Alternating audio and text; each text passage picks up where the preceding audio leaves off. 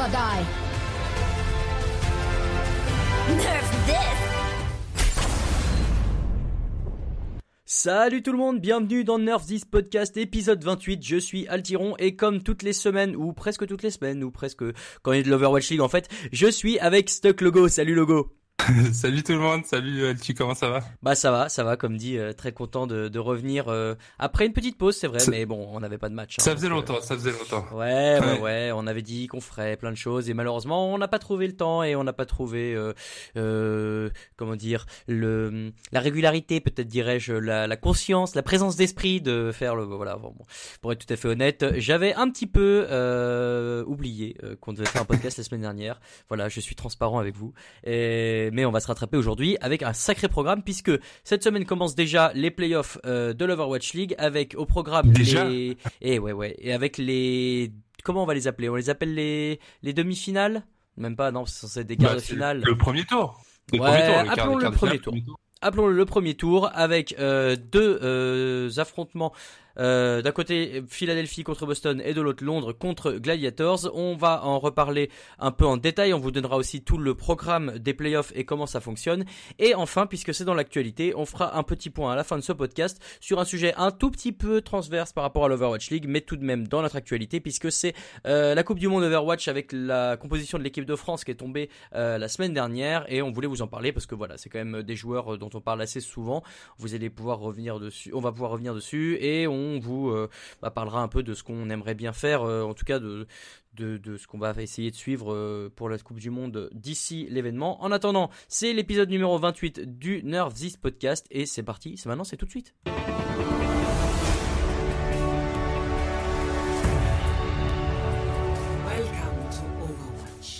Alors, on l'a dit, les playoffs, ça commence. Et pour ça, on va juste tout de suite faire un petit point, euh, comment dirais-je, pratique sur le programme, puisqu'il y a un sacré programme qui nous attend.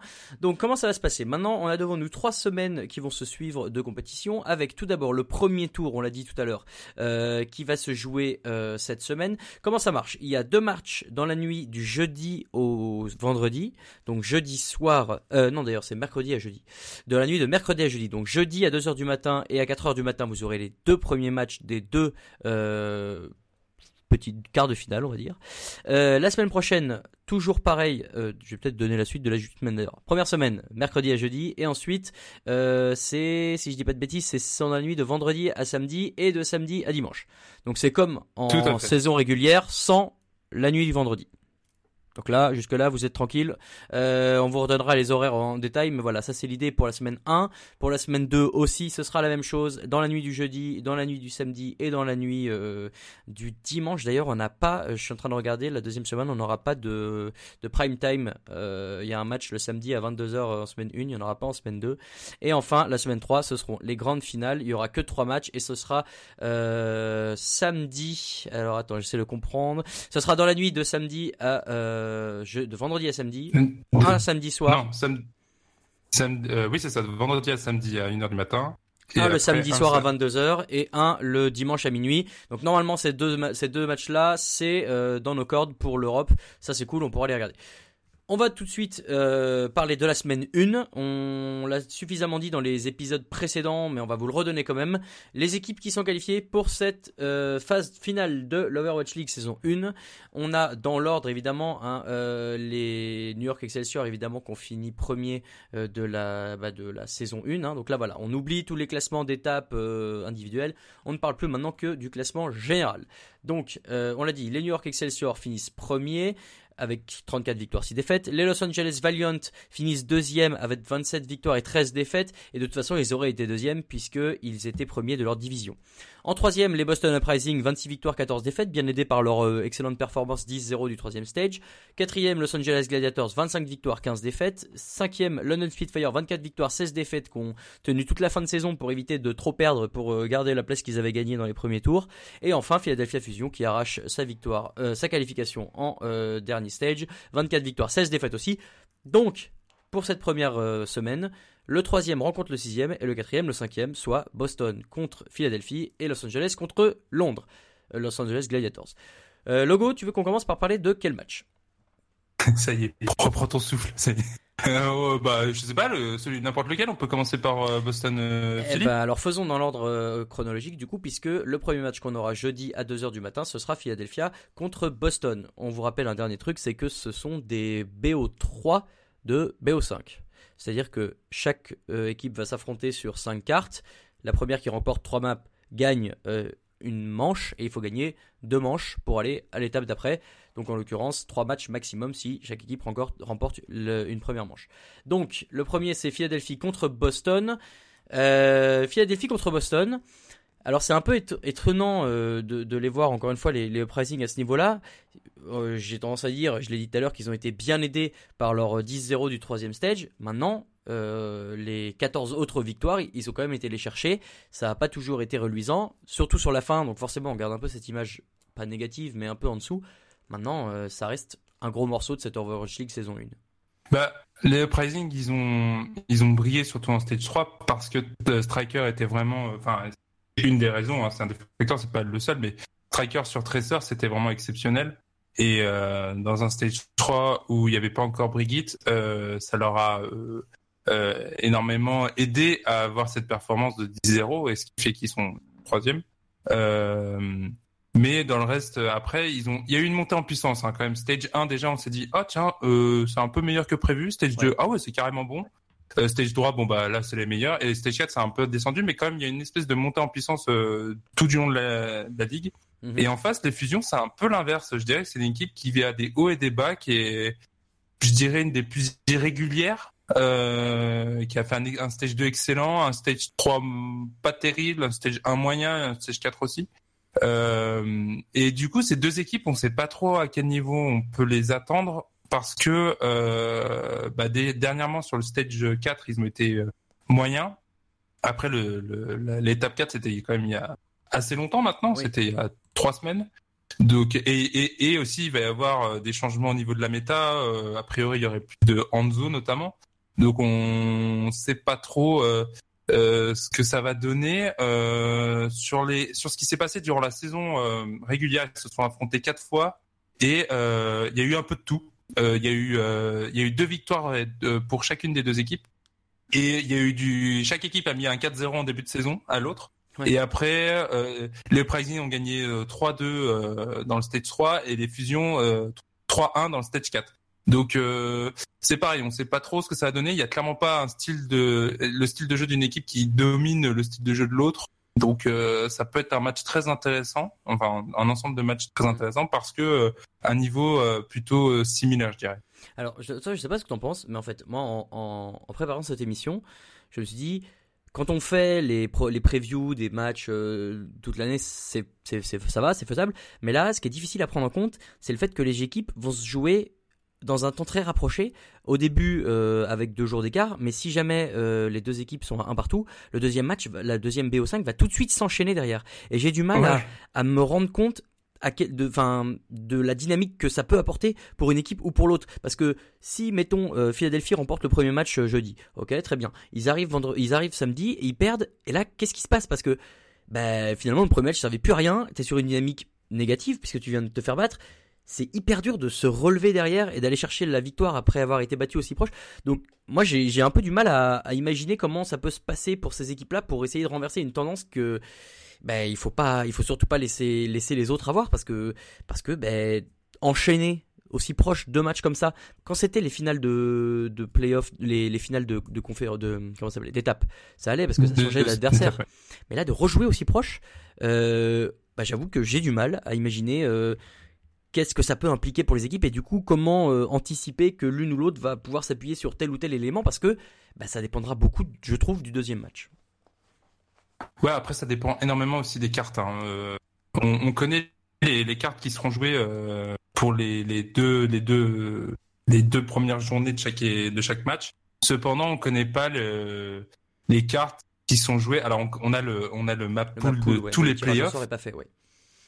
Cependant, on n'a pas les cartes qui sont connues pour, les, pour le troisième match de chaque rencontre. Donc, euh, donc ça, ça peut jouer aussi. Et on, et on le voit si on regarde sur certaines cartes, quand même, il y a quand même des gros avantages. Par exemple, tu peux te dire si euh, il y a Volsky Industries, ça va très clairement être à l'avantage de Boston. Mhm. À l'inverse, euh, Lee Jong Tower et Anamura, les, les, équipes se sont affrontées deux fois sur cette carte-là et à chaque fois, euh, les fusions ont gagné 2-0.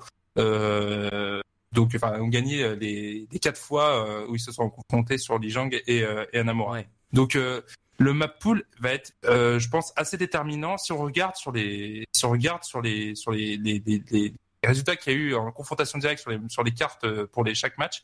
Euh, sur le premier journée, euh, Boston a, a, gagné à chaque fois sur toutes les cartes jouées, sauf sur Dorado, mais sinon a gagné à chaque fois. Et sur le, le, le Day 2, sur le deuxième journée, pardon, j'ai marqué Day 2, donc moi je dis débile. Euh, Lee Tower et donc Anamora, euh, les fusions ont gagné deux fois à chaque fois et Boston avait perdu. Et sinon, Carton, Kings Row, euh, Boston avait gagné à chaque fois une fois. Euh, donc c'est quand même un facteur qui est ultra déterminant. Tu vois, il n'y a pas une équipe qui a gagné une fois et qui a perdu une fois sur une carte. Et a priori, cette... là, la, la, dynamique va plus être, ça va être important pour Boston de gagner le premier BO5 parce que là, très clairement, ils sont, ils sont sur des maps où ils sont beaucoup plus à l'aise face aux, aux, fusions.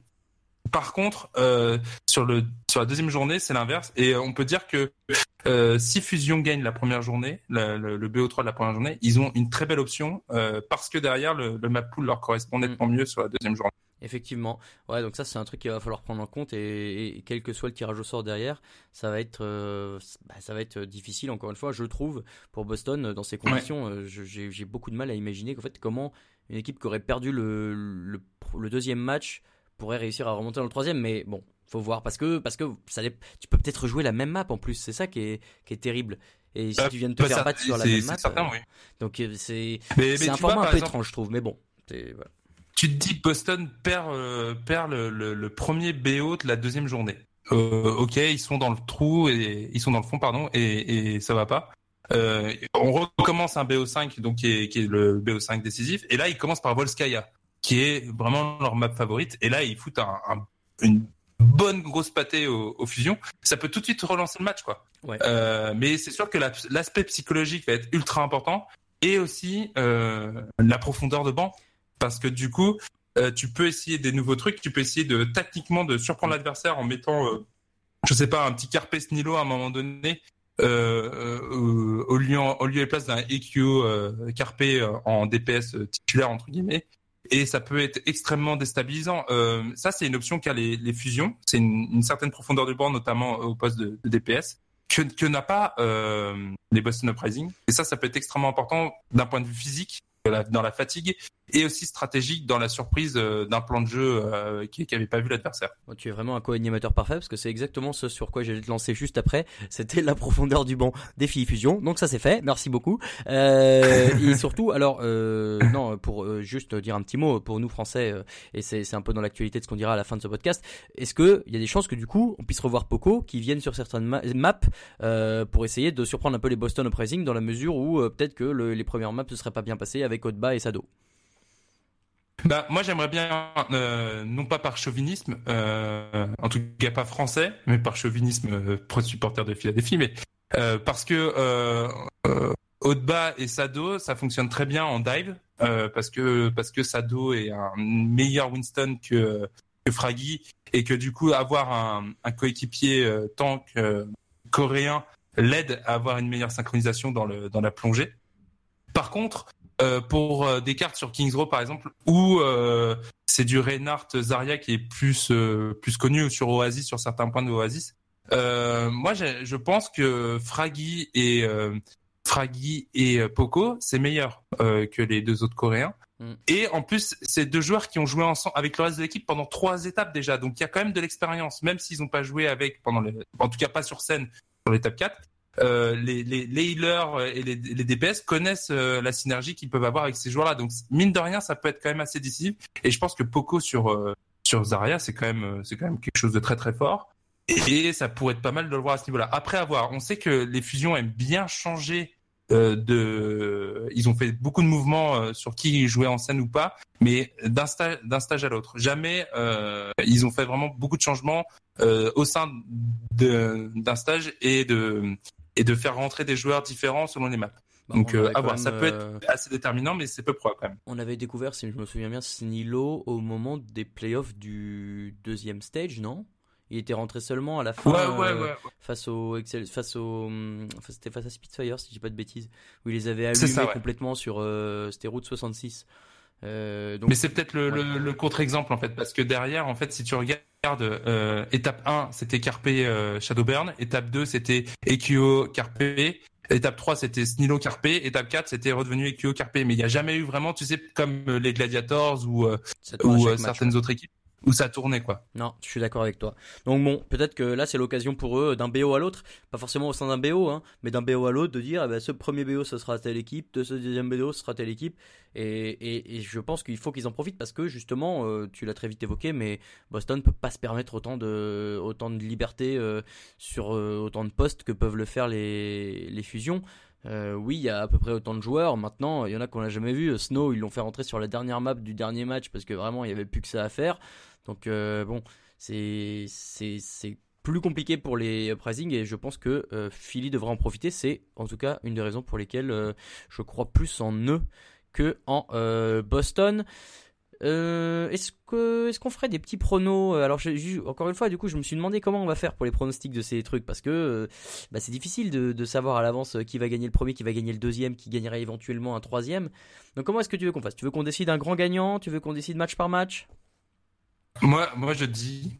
Alors, je, alors, je sais même pas quel est le score des pronostics actuellement, donc Bah, moi je te le sais, dire. je l'ai euh, sous les yeux puisqu'il y a Je vais 176 regarder pour moi-même et 168 pour toi-même. Ok, alors prépare-toi, c'est une proposition. On, on s'est pas du tout concerné. Vous allez voir les, il y avait un making of de du podcast en live. Fabuleux. Euh, je dis, on euh, pronostique tout le BO d'un coup et ça vaut 5 points. Tout le BO d'un coup, Ouais. Donc, c'est-à-dire, tu dis d'un seul coup, tu, tu dis fusion, euh, va fusion gagner le ou BO. uprising alors, euh, quoi. Ouais, Ok. ouais. Tout le, enfin, tout le BO, je veux dire, tout le match, quoi. L'ensemble du tour, quoi. Et, Et ça est-ce vaut que, euh, est-ce que on, est-ce que on, on, on se rajoute un petit truc en disant euh, si tu donnes le nombre de maps exact gagnées, t'as un point plus ou C'est-à-dire que potentiellement, il y a quand même, euh, il y a quand même 15 maps qui vont jouer, donc bon, Ouais. si tu veux, hein, mais. Non, mais t'as raison, ça va me saouler de réfléchir autant. Euh, donc, euh, donc attends, ça veut dire que toi, euh, si tu gagnes les deux premiers déjà, euh, tu reviendras devant moi si j'ai, on a dit deux choses différentes. Bah écoute, pourquoi pas? Il faut, il faut, il faut savoir euh, accepter le jeu. Très bien. Eh bien, alors, euh, je- faisons comme ça. beau. Faisons comme applaudi. ça, euh, faisons comme ça. Je, je t'entends applaudir, c'est beau. Très bien. Ah ben alors, euh, du coup, euh, du coup, lance-toi puisque c'est ton idée. Euh, qui vois-tu euh, gagnant ce euh, si tu veux, je, je pense qu'on aura le même pronostic. Je vais dire les fusions. Très, ouais, euh, de toute façon, moi aussi. Euh, je vais dire les fusions parce que je pense que euh, c'est une équipe qui a montré. Alors, quand c'était des matchs décisifs, les, les deux équipes ont participé déjà à des playoffs de- d'étape. Et j'avais trouvé les fusions à l'époque beaucoup plus solides que les Uprising quand ils eux ils étaient, quand eux ils étaient en, en étape 3. Les fusions en étape 2, c'était vraiment très très très beau parce que stratégiquement, on avait vu de très belles choses sur certaines cartes. Je me souviens notamment, ça m'avait marqué sur euh, sur euh, Népal. Euh, ils avaient sorti des, stratégies, du mind game qui était vraiment très fort et des compositions très intéressantes. Et je pense que c'est une équipe qui, dans l'optique de matchs très serrés euh, et à coup près, euh, est capable de proposer des trucs et de surprendre l'adversaire. Donc je vais dire les fusions. Ok, très bien. Euh, je vais te dire la même chose et je vais dire la même chose pour euh, un peu comme toi, peut-être plus d'expérience euh, des playoffs, peut-être plus de profondeur de banc aussi, peut-être une meilleure adaptabilité. Donc ouais, ça fait plein de bonnes raisons qui me font croire que et une- meilleure dynamique. Alors c'est relatif parce qu'il y a 6 victoires et 4 défaites pour euh, Fusion au dernier stage contre 4 victoires et 6 défaites pour euh, Boston, ce qui est pas une énorme différence. Mais encore une fois, ils ont, ils ont, ouais, c'est ça, une meilleure dynamique pour eux et euh, et tout ça fait que voilà, je je, je les vois en tout cas euh, en deux ou trois matchs euh, remporter euh, remporter ce BO. Je suis en train de vérifier, mais il me semble que le gagnant de ce match remporte, pardon, rencontre Los Angeles Valiant, c'est ça. Donc le gagnant de ce match-là rencontrerait les Los Angeles Valiant la semaine C'est suivante. sûr que c'est ça? Écoute, j'ai C'est il me semble je que suis sur Wikipédia et c'est ce qui est marqué là euh, et ça ne m'étonnerait pas parce dans la me semblait que mesure les, les, les prenaient le prenaient le le- l'équipe qui était la moins moins bien classée des, des quatre quali- des deux autres qualifiés. Ah oui, t'as raison en fait, autant pour moi, c'est parce que c'est marqué euh, l'un en face de l'autre, mais effectivement, c'est pas déterminé à l'avance, ce sera vraiment la moins bonne Ouais. équipe euh, si, face au si Excelsior les et le fusions passent, si les fusions passent, on peut déjà dire qu'ils affronteraient euh, les New York Excelsior. Exactement, puisque c'est eux puisqu'ils qui sont sixième, exactement. Euh, en revanche, si c'est Boston, ça dépendra. Bah non, si c'est Boston, ce sera forcément euh, pour. Bah, ce sera forcément les Valiants. Ouais. Bon, Ouais. donc si Boston passe, ils rencontreront les Valiant, et si Philly passe, ils rencontreront les Excelsior.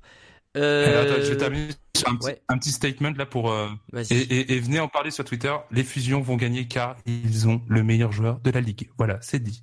Euh, J'imagine que tu penses à Carpe. Carpe MVP. Je n'ac Oh. n'est pas le MVP, c'est Carpe. Vous m'avez entendu. Bah, en tout cas, on te le souhaite, mais c'est, c'est- pas la tendance qui se dessinera dans les votes de l'Overwatch. Écoute, moi, j'ai pas de problème avec ça. hein, Petit teaser, petit teaser sur le podcast de fin de saison, je pense. Ok, euh, ok, très bien. Bah, moi, encore une fois, j'ai pas de je problème. dis. Je veux bien le lui donner. hein, euh, il le mérite, mais, mais je pense que Jonak a été euh, plus, euh, plus, plus crevé l'écran. Voilà. Donc pour ce premier match, on vous rappelle une toute dernière fois que le premier match de Philadelphie contre Boston, c'est jeudi à 2h et qu'ensuite c'est samedi à 2h et samedi à 4h. Voilà, vous avez tout. Euh, on passe au match suivant. Donc, London Spitfire face aux Los Angeles Gladiators. Là, le premier match, c'est jeudi à 4h. Euh, donc, les London Spitfire qui ont fini à la cinquième place, les Gladiators qui ont arraché une très belle euh, quatrième place dans ce classement général de l'Overwatch League.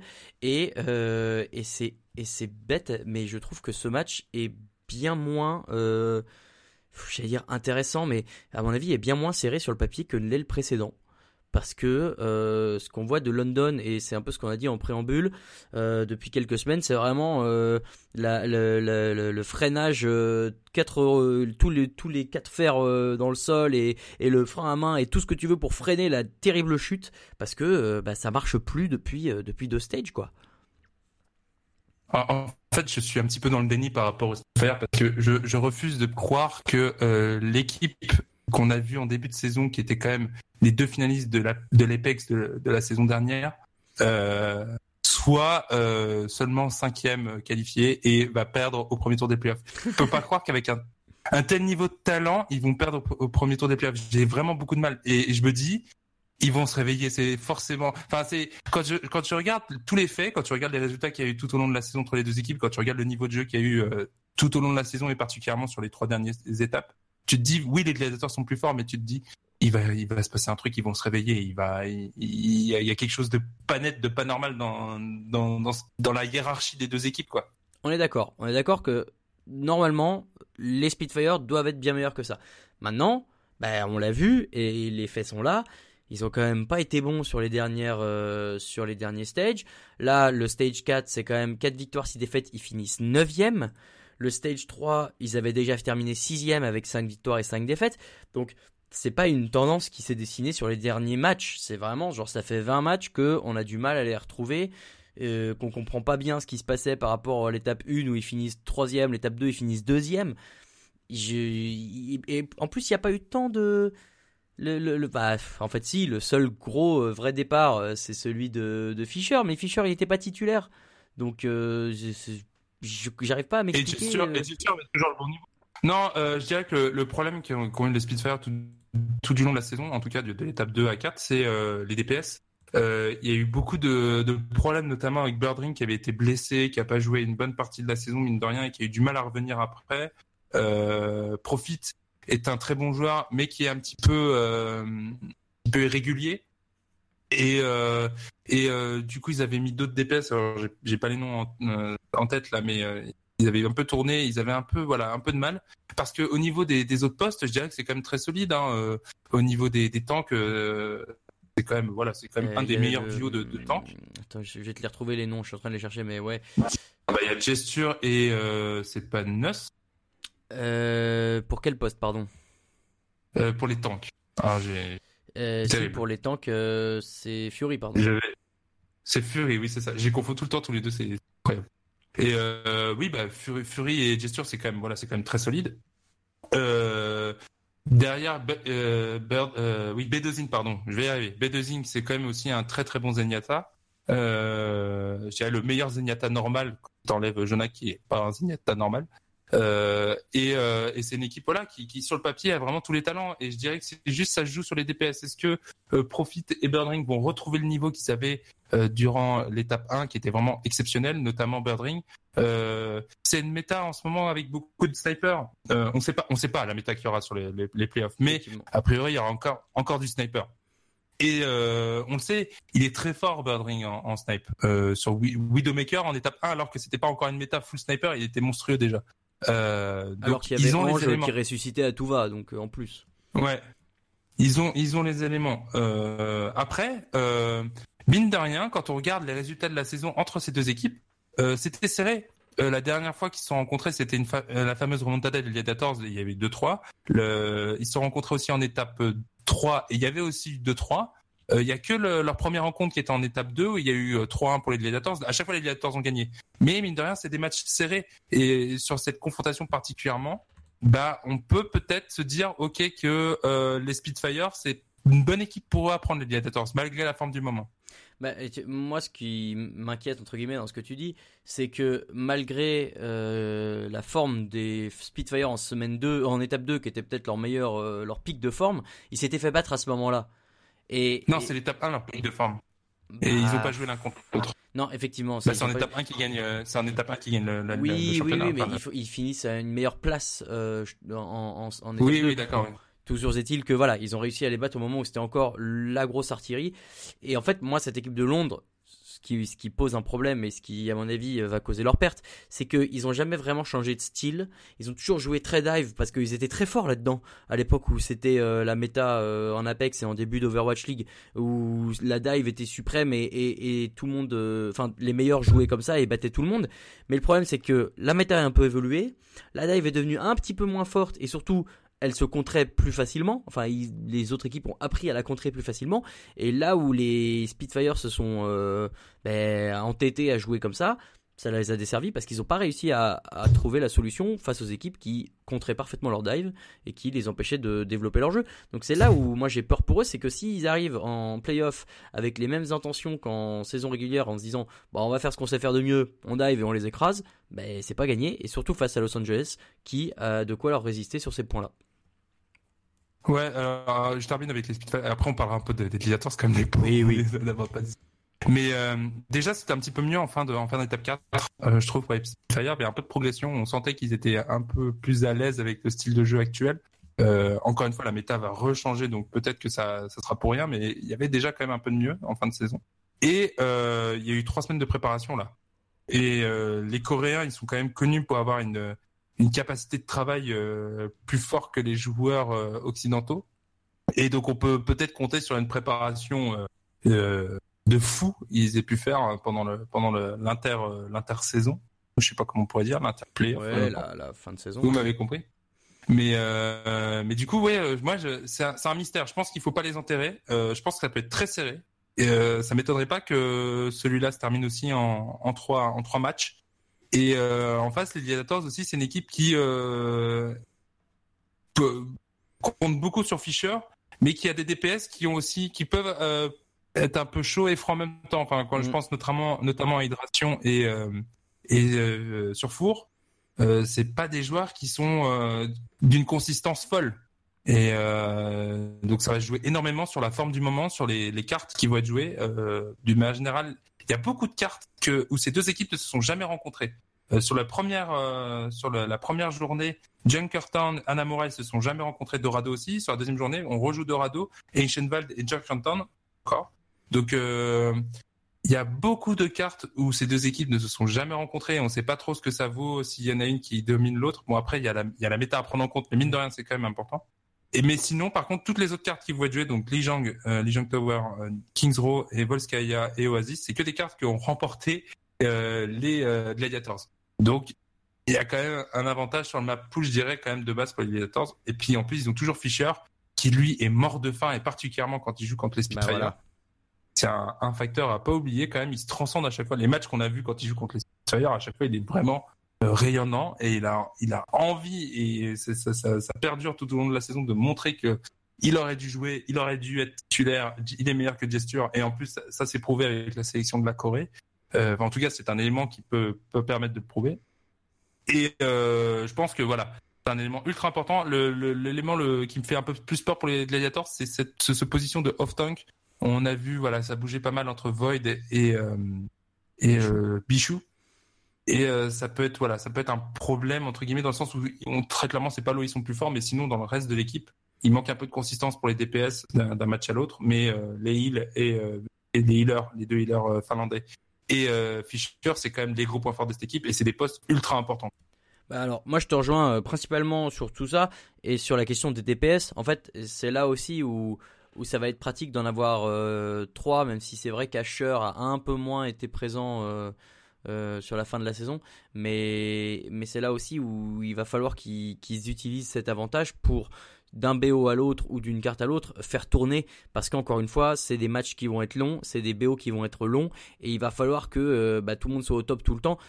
Pour les, pour les supports, moi j'ai pas de problème pour les, les Gladiators et c'est peut-être même un des meilleurs duos de support de la ligue parce que bah voilà ils ont euh, ils ont cette connexion euh, ils sont du même pays ils ont joué ensemble depuis longtemps donc ça c'est un gros avantage il y a Fischer qui est un des meilleurs main tanks de la ligue c'est pas un problème non plus même si tu l'as dit, Jester en face, c'est du très lourd.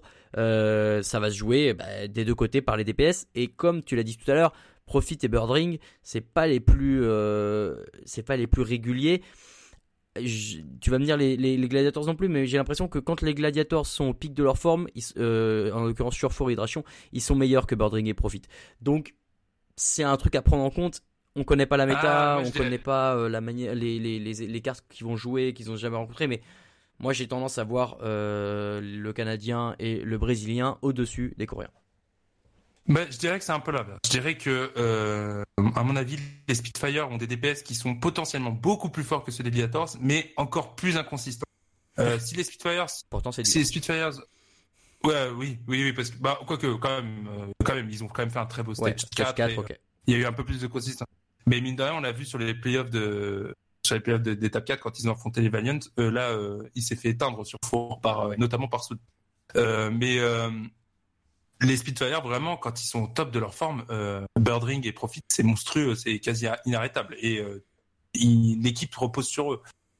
cependant, quand ils sont pas en forme derrière, bah, il y a plus trop de solutions et Jester a beau faire ce qu'il veut, quand il crée de l'espace mais que derrière ça suit pas, bah, ça sert à rien de créer de l'espace. donc je dirais que quand même, si et je dirais, il faut que les deux, si Birdring et Profit arrivent à retrouver le niveau qu'ils avaient durant la première moitié de saison, euh, ils vont être monstrueux. Vraiment. Et je pense qu'ils peuvent gagner ce, BO. D'autant plus que, bah, encore une fois, en étape 3 et 4, alors que les Gladiators étaient, alors, et pas les Spitfire, euh, ils perdent à chaque fois de, peu d'une map.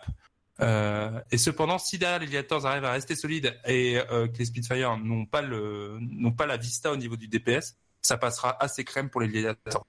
Est-ce que la solution pour le, dire la stratégie pour les Gladiators, c'est peut-être pas justement de les pousser à jouer le plus possible euh, parce qu'on les voit sur les matchs un peu longs à chaque fois. Ils ont jamais gagné en, 3-0, mais enfin en 3 ou en 4-0, mais, mais derrière justement à chaque fois ils ont réussi à gagner quand ça s'éternisait. Est-ce que là c'est pas dans leur intérêt? Je dis pas de lâcher une game, hein, au contraire, mais bah, plus ça va durer et plus bah, ça risque quand même de tourner en leur faveur. Je pense que particulièrement dans ce match-là, il faut que les Gladiators euh, soient très agressifs et qu'ils gardent euh, la main sur le rythme. Euh, les Spitfire, et ça se voit notamment sur les cartes, sur les cartes de contrôle, euh, les, les, Spitfire sont dominés par les Gladiators en, en, contrôle et en escarmouche. Et en fait, les Spitfire, pour gagner, il faudrait qu'ils aient le, le contrôle de la partie stratégie, de savoir sur quel, sur quel, sur quel endroit des, des maps on va, on va se fighter, euh, qui va flanquer, comment ça. Si les Spitfire ont cet avantage stratégique, ont l'ascendant stratégique sur ce match, ça va pas être bon pour les Gladiators. Alors que si les Gladiators sont très agressifs et c'est eux qui donnent le ton, qui, déterminent où est-ce qu'on va se battre, quand est-ce qu'on va se battre, euh, ça sera plus simple pour eux de gérer les, les Spitfire. Il faut les contrôler en foutant le bordel, tout simplement. Ouais. Je rappelle que les Spitfire, leur maison mère, c'est les fameux Cloud9 et que euh, tout ce qui concerne stratégie et euh, jouage des jeux objectifs des maps, ce ne sont pas forcément les champions. Euh... Ouais, bon après, c'était pas du tout la même line-up. Hein. Non, je sais bien, je sais bien. Le Cloud9 original. Euh. Non, mais mais ils ont quand même fait euh, une ou deux jolies. Jack, Jack Etienne, il a pas trop fait le malin avec sa sa petite pancarte Day since Cloud9. il y en a eu quelques-unes dans l'année.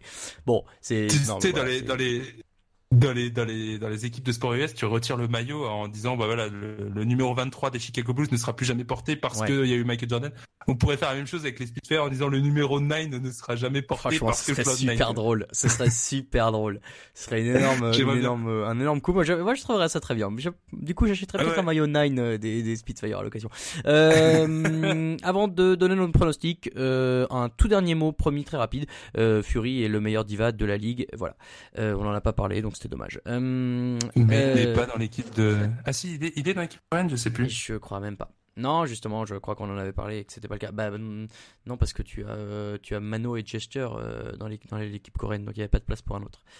Euh, donc, il faut maintenant se lancer. Le, le grand pronostic, vu que je suis en avance, je vais donner le mien et je vais dire les Los Angeles Gladiators. Parfait, parfait. Je vais prendre et alors, c'est là que se joue toute la saison. Hein. C'est là, attention. Probable. Je vais, je vais prendre les Spitfire parce que je pense qu'ils ont moyen de les surprendre. Et je, je me dis qu'ils ont l'expérience des, des grosses rencontres. Ils ont l'expérience des matchs au coup près, euh, des grandes compétitions. Et qu'ils peuvent, avec la rigueur coréenne, le talent qu'ils ont sur le papier, peuvent surprendre des, des, des, Ok. Eh ben écoute, euh, on verra.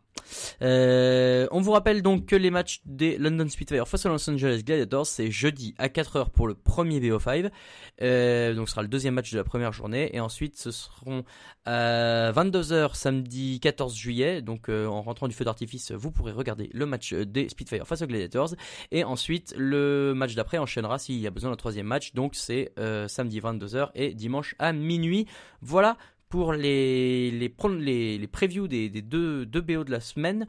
Euh, je suis très excité de voir ce que ça va donner. Encore une fois, ce format qui est un peu innovant. Euh, peut-être un peu bizarre, euh, moi je trouve le fait d'enchaîner les deux et trois éventuels, mais, mais ils, auraient pas. Dû, ils auraient dû étaler juste deux jours en plus parce que, parce que franchement ils auraient pu commencer tôt quoi. Bah, en fait, moi ce, que, ce que je peux comprendre c'est que tu veuilles pas forcément attendre enfin, tu, tu, tu, veux pas forcément jouer un te retrouver un jour où il y aurait rien, quoi. Parce que mettons qu'il y ait, euh, il y ait eu match 2 euh, deux hein. seulement. Bah, du jeudi au vendredi, il y a rien. Oui, non, non, mais ce que je veux dire, c'est que imaginons les deux se finissent en deux, ah bah du coup samedi t'as rien. Si t'avais prévu de mettre des matchs samedi, et c'est peut-être leur, leur prime time, donc je sais pas. C'est, je peux comprendre aussi. donc voilà, vous après, avez. Après, bon, tout au long de la saison, il y a eu quand même des problèmes sur le format et ils ont été capables de de les de l'améliorer. Et je pense que le meilleur moyen de voir si le format fonctionne, c'est tout simplement de le vivre, quoi, de l'expérimenter. Et il n'y a, pas de doute que ça évoluera dans, les, dans la saison 2 parce qu'ils auront l'expérience de la saison 1 et je suis vraiment sûr que, enfin, on peut faire confiance à Blizzard qu'ils ils ont bien fait les choses à ce niveau-là depuis le début. D'ailleurs, euh, c'est pour être aussi un peu dans, dans une autre actualité, mais euh, ce système de le meilleur choisit son adversaire dans les phases finales, figurez-vous que j'ai appris que la FIFA euh, voulait éventuellement réfléchir à des choses comme ça pour éviter, euh, comme on l'a vu en Coupe du Monde de foot, les matchs qui servent à rien le deuxième jour, le dernier jour, puisqu'on sait déjà que les équipes sont qualifiées. Donc le meilleur premier pourrait éventuellement choisir son adversaire pour les huitièmes de finale c'est une option, mais voilà, comme quoi bah, l'e-sport n'a pas que des mauvaises idées. Euh, on verra ce que ça donne euh, pour la suite. On va finir ce podcast avec un petit mot sur l'actualité de l'équipe de France, pas l'équipe de France de foot justement, l'équipe de France d'Overwatch après ce petit jingle.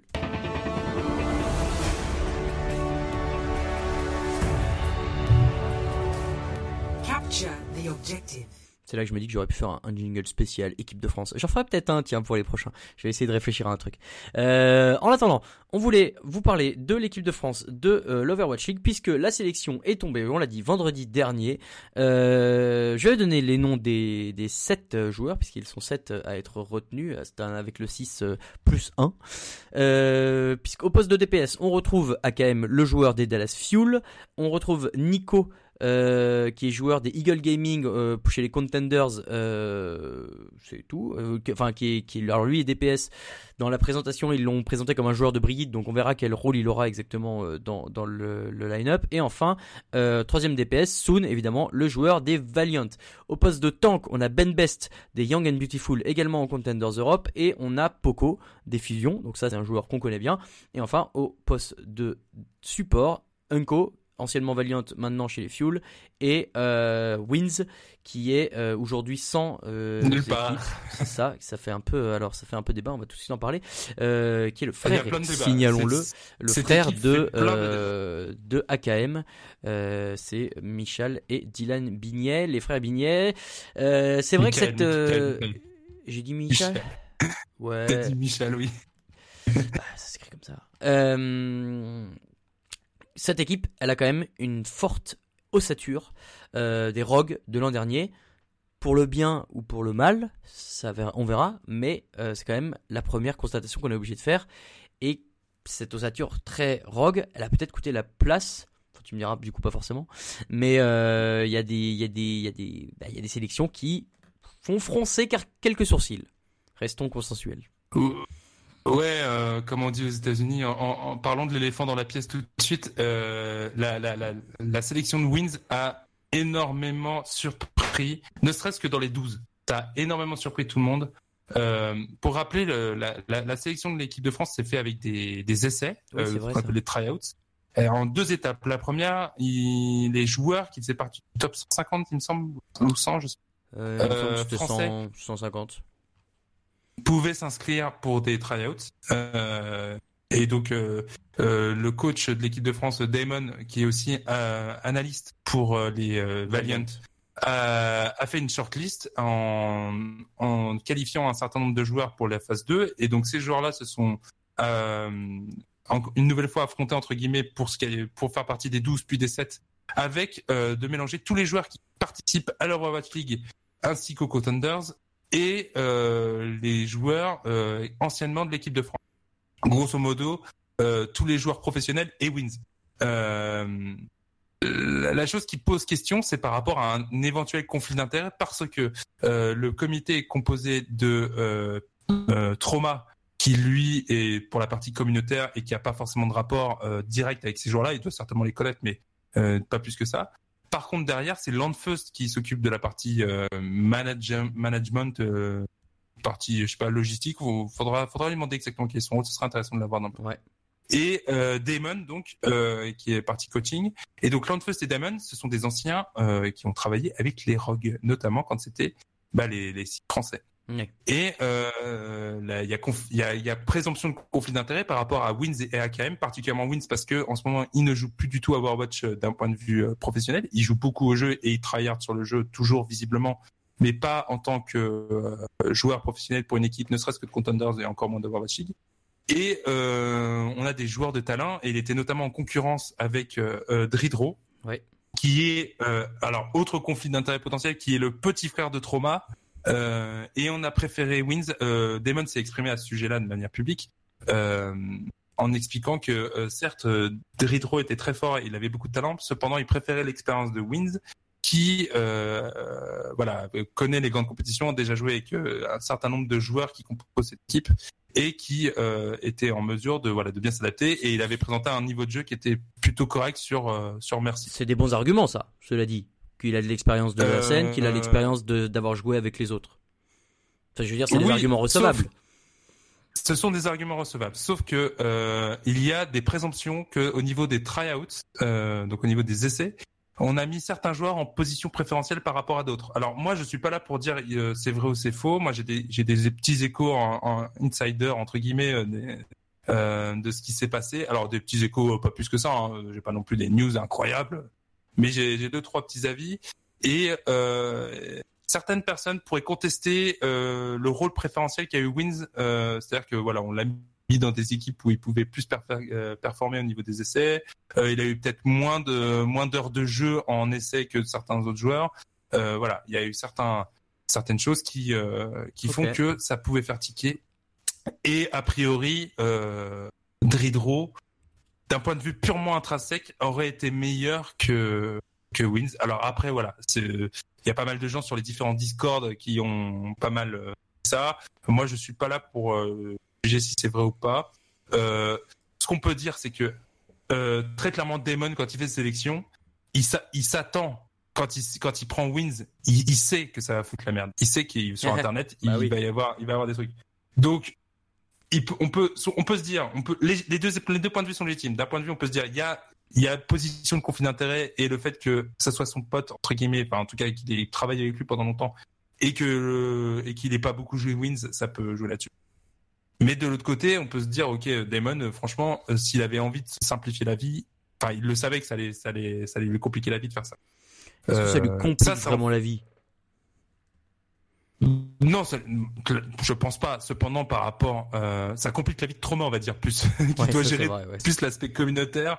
Euh, et puis ça met aussi peut-être un peu en porte-à-faux par rapport à Bizarre, parce que mine de rien, il y a eu quand même euh, pas mal de gens qui se, qui étaient pas contents. On peut notamment spécial casse dédié à, à Tivis qui euh, sur Twitter avec nous, on en a débattu, était pas mal, pas mal remonté contre cette équipe, euh, et euh, je peux à certains égards comprendre son point de vue, mais mais voilà, c'est compliqué. De toute manière, je pense pas que cette équipe peut prétendre à gagner. Euh, quand on voit euh, pas mal pas mal d'autres sélections, quand on voit par exemple celle de Corée, la Finlande, le Canada, euh, euh les États-Unis, on voit quand même que voilà, il y a sur le papier plus de talent que nous.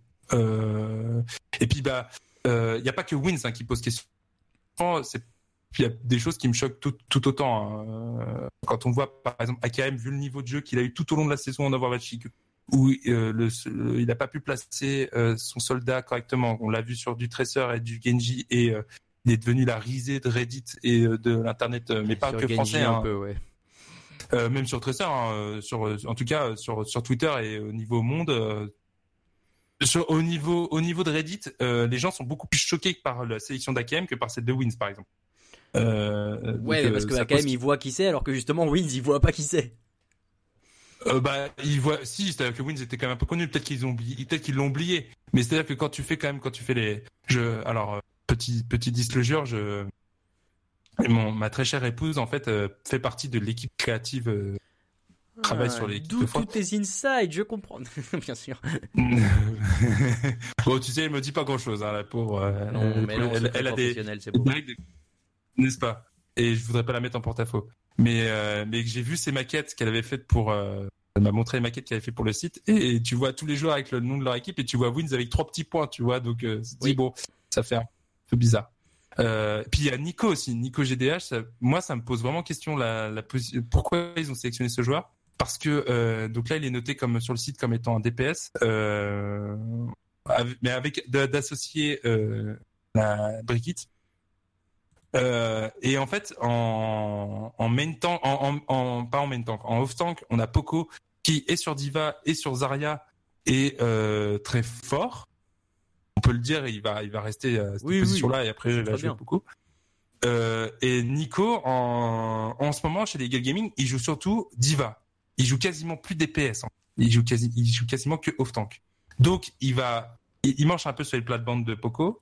Et ensuite, euh, il pourrait éventuellement jouer Brigitte. Mais derrière, ça veut dire quoi? Ça veut dire que pour jouer Genji, on a personne, quoi. On a Soon qui peut jouer à peu près n'importe quoi en, en hitscan. On a AKM qui va, qui peut jouer soldat, un peu Widow, mais Soon est meilleur que lui sur euh, sur Widow et sur Tracer. Donc euh, bon, Vaut mieux AKM que soldat en l'occurrence. Hein. Bah oui, mais si bon, si soldat est pas dans la méta, on va pas le forcer, quoi. C'est bah ça qui est particulier, c'est que je, je, trouve que mis à part Soon, les deux autres DPS, on sait pas trop comment les faire. Alors Nico va jouer certaines, bah, de ce qu'ils de ce qu'ils annoncent sur le par rapport au teaser, choses comme ça, c'est que euh, il va jouer beaucoup de Brigitte ou il va jouer beaucoup de pour les des compos avec euh, pas de, de, DPS, mais un, un, un, joueur qui peut être un peu flex DPS tank. Mais je j'ai du mal à voir euh, cette équipe là. Je trouve qu'il manque un, un joueur de de Chacal, de Genji, euh, voilà de personnes comme ça quoi. Euh, et je, je, je comprends pas trop à ce niveau-là. Ce sera intéressant de voir euh, ce qu'a dit. Euh, euh Damon a fait beaucoup de FAQ par rapport à cette équipe pour ouais. ses choix. C'est intéressant de voir, mais mais voilà. Et euh, ouais, juste un petit point. après, vas-y, vas-y. Vas ouais, non, non, je t'en prie. Bah, en fait, euh, moi, déjà au, au moment de, ah, on va pas y arriver. Déjà au moment de la sélection ouais. des 12, euh, j'avais, enfin déjà à ce moment-là, quand on a vu que Nico était annoncé comme DPS euh, avec comme pendant Asking, euh, déjà à ce moment-là, je me suis demandé merde, mais attends, parce que ça veut dire que si tu prends Soon et AKM, derrière t'as qui euh, Même si tu et comme dit Nico, il le présente comme un Brigitte, ça veut dire que on va jouer avec deux tanks et, et, et un DPS à chaque map. Enfin, c'est, enfin deux tanks et demi, un DPS. Un... Ouais, enfin ouais. c'est bizarre. J'avoue que cette cette compo, même avant qu'elle commence à jouer, j'ai du mal à imaginer comment est-ce qu'ils vont aligner tout le monde sur tous les postes pour avoir une un truc un peu stable, quoi. Ouais, ouais, ouais. Après, bon, faut, faut, faut pas non plus le, le, il y a, y a eu un, un mini shitstorm, euh, une petite polémique quand même autour de cette équipe.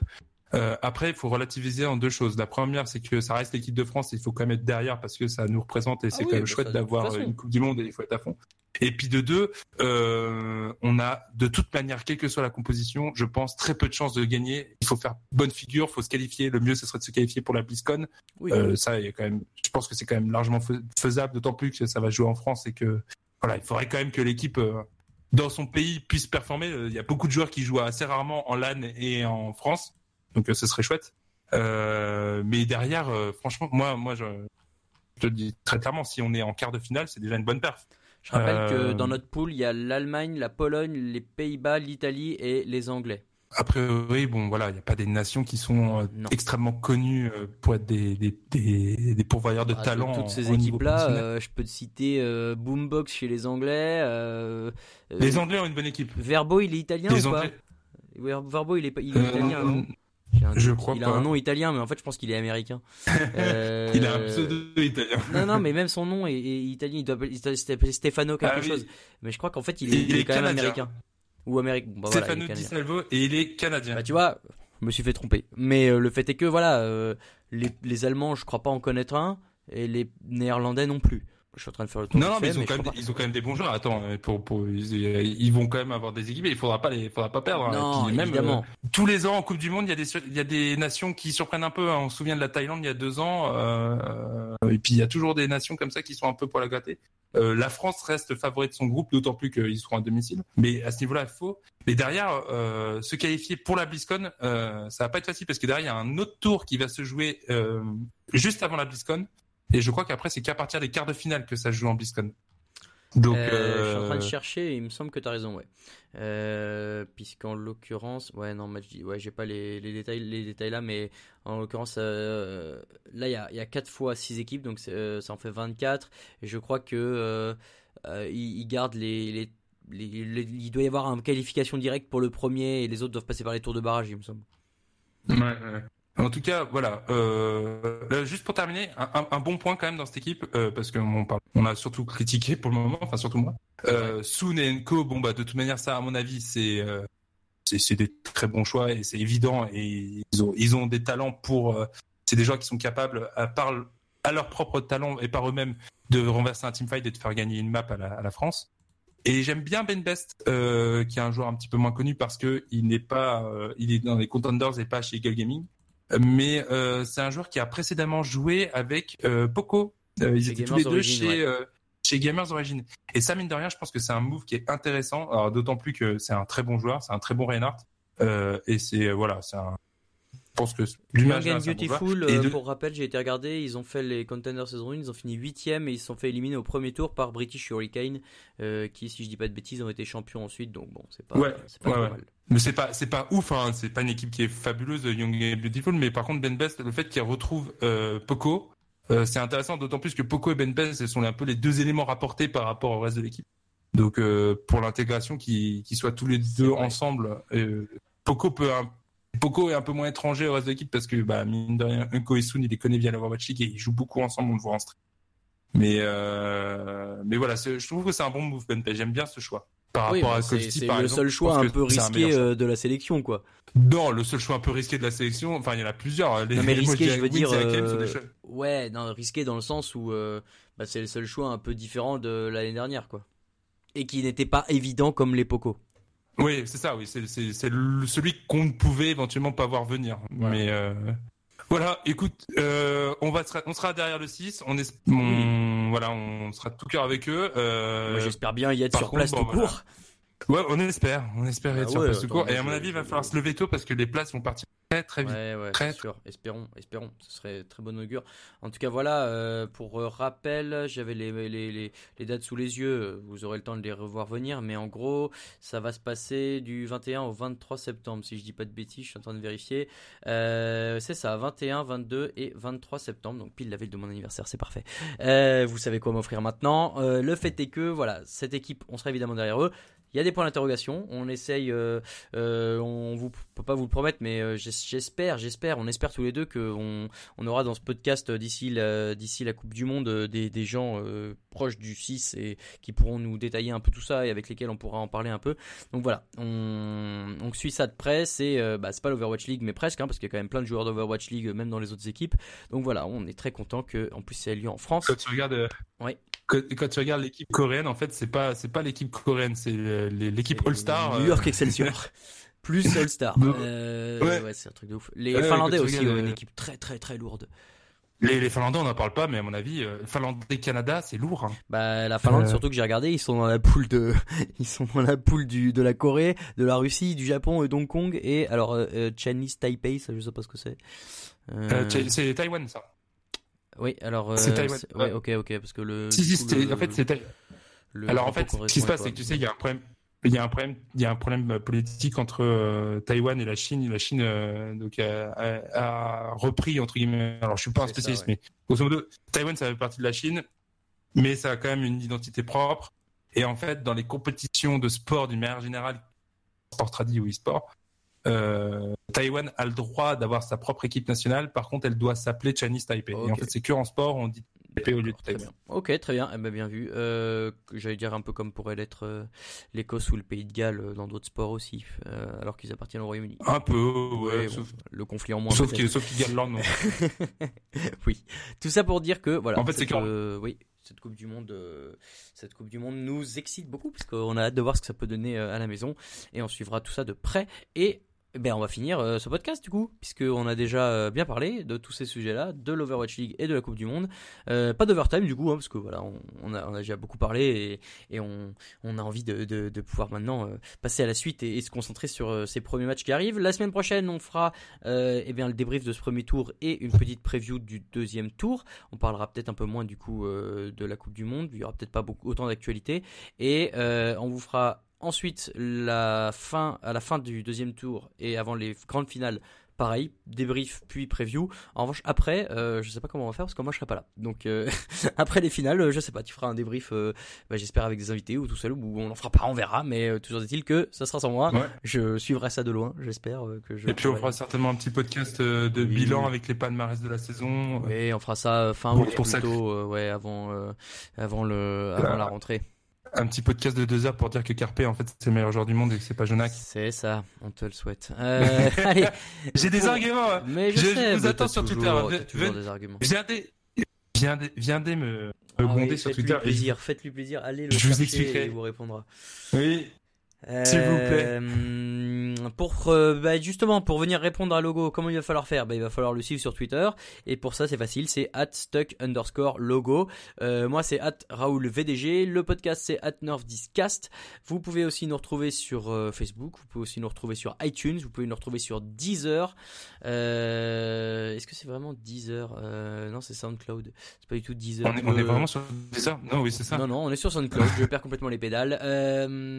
voilà tout ça, euh, c'est génial. Ah, et un tout petit dernier mot, euh, si vous aimez la Coupe du Monde, euh, allez suivre le caster Rivenzi qui faisait quelques matchs de l'Overwatch League et aussi les matchs du Contenders et il a prévu de faire des vidéos de présentation de chacune des 24 équipes de la Coupe du Monde. Donc voilà, lui il s'y connaît vachement beaucoup plus que nous, vachement beaucoup plus que nous, c'est beaucoup. Donc n'hésitez pas à aller faire un petit tour, ça doit s'appeler Rivenzi, vous cherchez Rivenzi Coupe du Monde, vous trouverez ça sur YouTube. L'épisode 0 est sorti, on l'a retweeté, on l'a retweeté allez voir. Euh, très bonne initiative. On met un gros pouce bleu à Rivenzi. Et on vous dit eh ben, à la semaine prochaine du coup. Allez, ciao. Bisous, bye.